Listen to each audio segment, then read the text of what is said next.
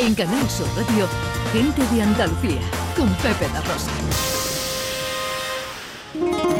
Me gusta la gente que cuando saluda 18 para las 12, esto es Canal Sur Radio, esto es Gente de Andalucía.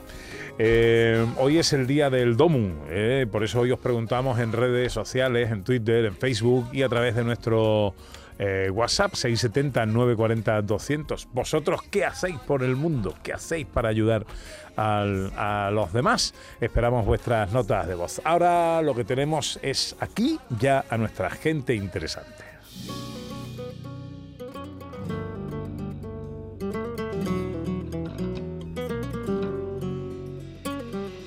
Hace dos mil años emergió una figura que cambió el curso de la historia y de quienes formamos parte de ella. O eso al menos nos han contado siempre. En su nombre se han levantado culturas, países y catedrales. La propia historia del arte sería imposible sin su existencia. Gran parte del patrimonio cultural y artístico de la historia, literatura, pintura, escultura, arquitectura, religiones, por supuesto, surge en torno a él. Dos mil años después, el personaje continúa cobrando el mismo protagonismo, la misma relevancia, siempre discutido, siempre indiscutible.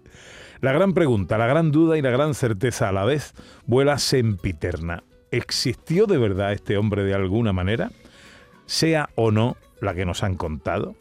Acaba de presentarse el libro Jesús de Nazaret en busca de la verdad, que no es sino un recorrido por la figura más influyente, eh, más influyente de todos los tiempos. Su autor es Antonio Puente Mayor, escritor, filólogo, investigador, actor, guía turístico.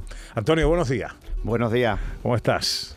Pues encantado de estar aquí con vosotros, encantado de, volver a, a, esta casa que también me acoge siempre. Bueno, nosotros encantados de tenerte aquí, nos da mucha alegría siempre verte. ¿Existió Jesús de Nazaret? Para mí no hay ninguna duda de que existió. Eh, de hecho, intento en el libro eh, demostrar pues, eh, las pruebas que tenemos, ¿no? sobre todo documentales, porque evidentemente pues, las pruebas tangibles no tenemos, pero, pero sí textos muy importantes en los cuales personajes influyentes de todos los tiempos, sobre todo del Imperio Romano, textos hebreos, etcétera, nos dejan una muestra de que efectivamente existió. Bueno, ahora vamos con el, con el personaje, pero antes quiero preguntarte, ¿por qué ahora un libro sobre su figura? Bueno, pues yo considero que estamos en la sociedad de la sobreinformación y probablemente eh, cuanto más tenemos acceso a todo tipo de datos, menos informada está la gente, ¿no? Más fake news hay en, todas partes. Y yo esta pregunta, Pepe, la vengo escuchando desde hace muchísimo tiempo. ¿Existió realmente Jesús de Nazaret?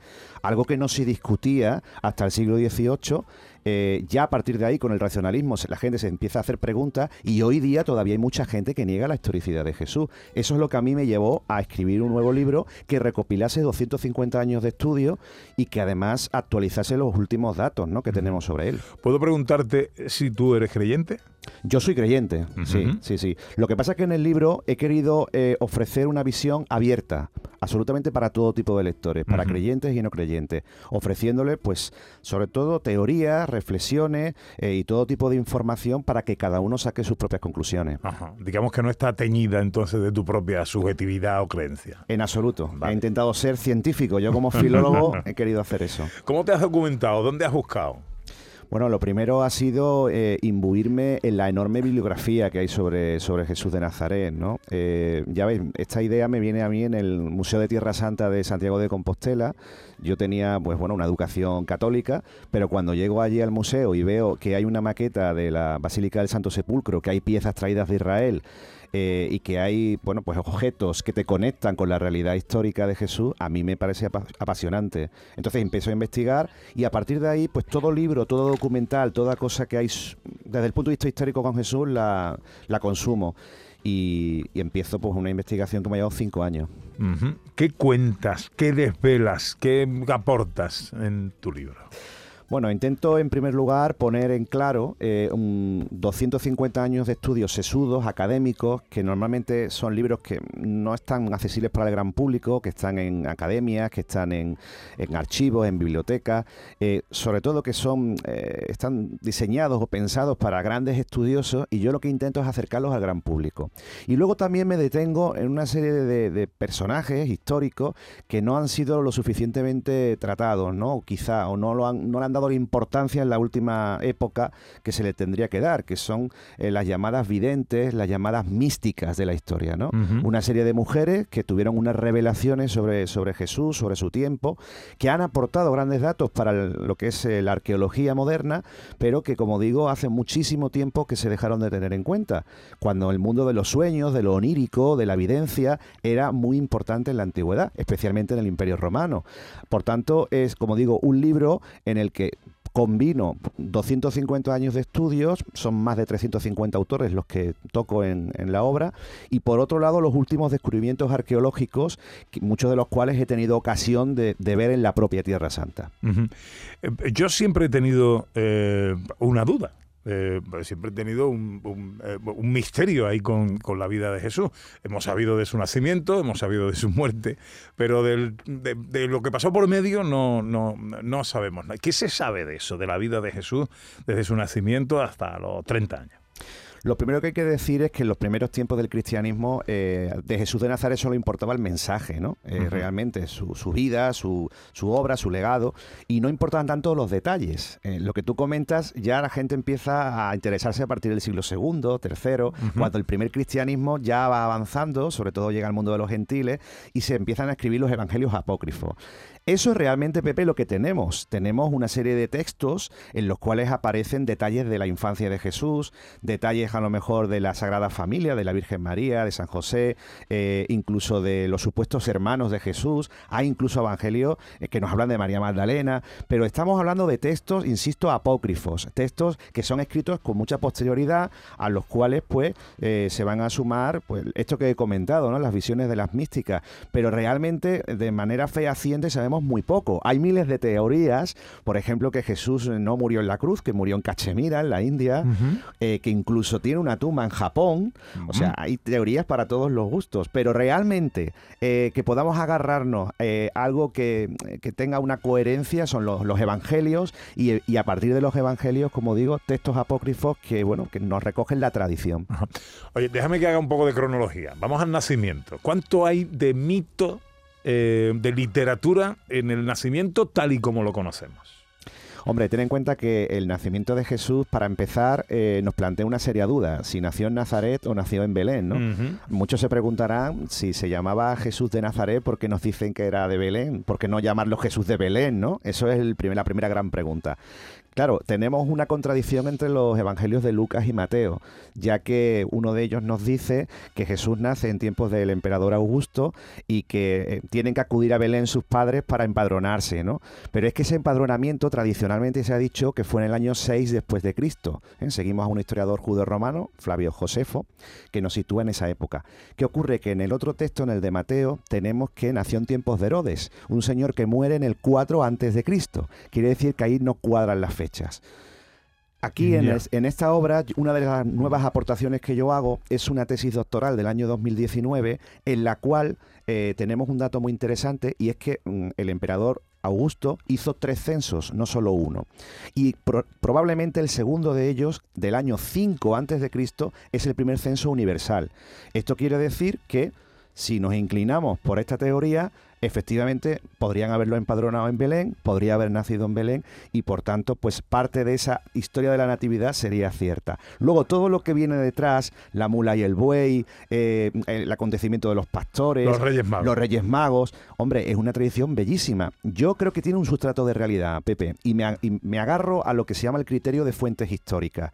Cuando una historia se repite muchas veces en muchos textos y la tradición oral la recoge, es que siempre hay un sustrato de verdad existieron los magos pudieron existir los magos. En este caso serían pues una especie de sabios que venían a lo mejor de Persia, que eran caldeos. ¿Por qué fueron? Bueno, o sea, realmente hubo una estrella de Oriente que les indicó un camino. Claro, efectivamente, un acontecimiento estelar tuvo que ocurrir. No sabemos si es una estrella como la dibujamos en, los belenes en casa, o fue quizás un cometa, se habló del cometa Halley, si fue una alineación de planetas. Yo en el libro deslizo todas las teorías que hay actuales. Una de ellas, por cierto, asiática, muy interesante. Así que dejo al lector que la descubra. Oye, he leído que Baltasar quizás no fuera negro. Claro, porque ten en cuenta que se nos habla no de tres, se nos habla de incluso de cuatro, de siete, de muchos magos, muchos sabios. Y la introducción del personaje negro es muy posterior, ya que en la tradición occidental, en el mundo del arte que tú has mencionado antes, mm, aparecían siempre como blancos. ¿eh? Ya es a partir del siglo XV, finales de la Edad Media, etcétera, cuando se introducen eh, personajes de color. Fíjate, un detalle que te voy a poner. En la iglesia de la Guardia, estamos hablando del País Vasco, en Álava, existe un pórtico precioso donde aparecen los tres reyes magos y en origen eran blancos los tres. Pero a partir del siglo XVI a uno de ellos se le pinta de negro, porque la moda es señalar a Baltasar como un hombre de color. Eh, me parece todo esto apasionante. Bueno, estamos hablando de un libro que tiene aproximadamente 500 páginas, eh, lleno de documentación. El Mesías. Mesías ha habido muchos. Sí, señor. ¿Qué tenía Jesús de Nazaret de diferente? Probablemente la revolución de su mensaje, ¿no? Yo comentaba antes que en los primeros tiempos no importa dónde nació Jesús, eh, cómo era la Virgen María, importaba el mensaje. Eh, estamos hablando de un mensaje muy sencillo, es simplemente actualizar eh, el mensaje que ya venía de la ley judía, ¿no? Hay que decir que Jesús no funda ninguna religión, lo que hace es darle plenitud a la religión judía. Todos los demás mesías, pues probablemente eh, eran tomados como líderes revolucionarios, pero en el sentido estricto de la palabra, ¿no? En el sentido bélico. Jesús eh, proclama un mensaje de amor, un mensaje que no es entendido, porque hay que decir que entre lo que es el, total del pueblo judío realmente fracasa, ¿no? Solamente son unos cuantos seguidores que luego se irán ampliando hacia el mundo de los gentiles. Pero, por tanto, tanto, la revolución de Jesús es precisamente no hacer revolución, es el hecho de ceñirse, por un lado, a la Torá y por otro lado, a eh, ese mensaje de amor universal. ¿Qué hay de los milagros que se le atribuyen? Pues mira, eso es un tema muy espinoso porque no tenemos pruebas. Hoy día para una curación, para cualquier tipo de acto sobrenatural, haría falta un examen eh, científico. Solamente tenemos unos textos. Yo me remito a lo que es el método científico que se usa en historia, que es el criterio de testimonio múltiple, y al comparar todos los textos, me estoy hablando, estoy hablando de los textos canónicos de los evangelios, cuando coinciden todos en algo, y repito, la tradición oral lo mantiene, eso se llama criterio de, coherencia en, el método histórico. Y claro, ahí ahí podemos averiguar que efectivamente hay algo de realidad. Está hablando de curaciones, sanaciones, exorcismos. Jesús, tengo clarísimo, y todo, la mayor parte de la, de la crítica actual, que si llamó la atención de la gente no fue únicamente por sus discursos, por sus parábolas, sino sobre todo por sus curaciones y sus hechos sobrenaturales. A ver, Ana, que me está echando el aliento el profesor Carmona aquí a través El profesor Carmona está interesadísimo escuchando la entrevista y tiene mucho interés en preguntarte que qué pasó al tercer día. Estamos hablando de la muerte de Jesús, claro. ¿Qué, qué pasó al tercer día? Bueno, eh, evidentemente la resurrección es el, episodio más importante para los cristianos, ¿no? Decía San Pablo que sin resurrección no tendría sentido nada de esto. Yo en el libro hablo de la resurrección de Jesús, pero antes la conecto con la resurrección de Lázaro. ¿Qué existe de veracidad histórica en estos hechos? Bueno, eh, acudiendo al mundo científico, hay muchos temas inexplicables en el mundo de la medicina actual. Yo ahí planteo una teoría, que es la teoría del síndrome de Lázaro, que ocurre en la medicina actual de personas que han fallecido, han tenido muerte clínica y muerte cerebral. Eh, ya digo que ahí doy datos y que a día de hoy no se sabe explicar cómo han vuelto a la vida. Estoy hablando de personas que estaban ya en el tanatorio ¿eh? y han vuelto a la vida. No es la famosa catalepsia, no es el famoso estado comatoso eh, que ha ocurrido con otros personajes de la historia y que se sabía que tenían todavía unas constantes vitales, sino estoy hablando de gente literalmente muerta que ya estaban en la cámara directamente y han vuelto a la vida. Entonces, claro, esto estamos hablando desde el punto de vista científico. Desde el punto de vista eh, dogmático, teológico, para los cristianos la resurrección de Jesús es un hecho evidentemente incomparable con todos los que han ocurrido en la humanidad. Sería probablemente la primera persona que resucitó, ojo, para no volver a morir, porque Lázaro, cuando es por Jesús, evidentemente luego tiene una segunda muerte, ¿no? Entonces es un tema muy, muy complicado, muy complicado. Yo lanzo teorías, pero por supuesto las dejo abiertas para que sean los lectores los que se vuelvan a hacer nuevas preguntas.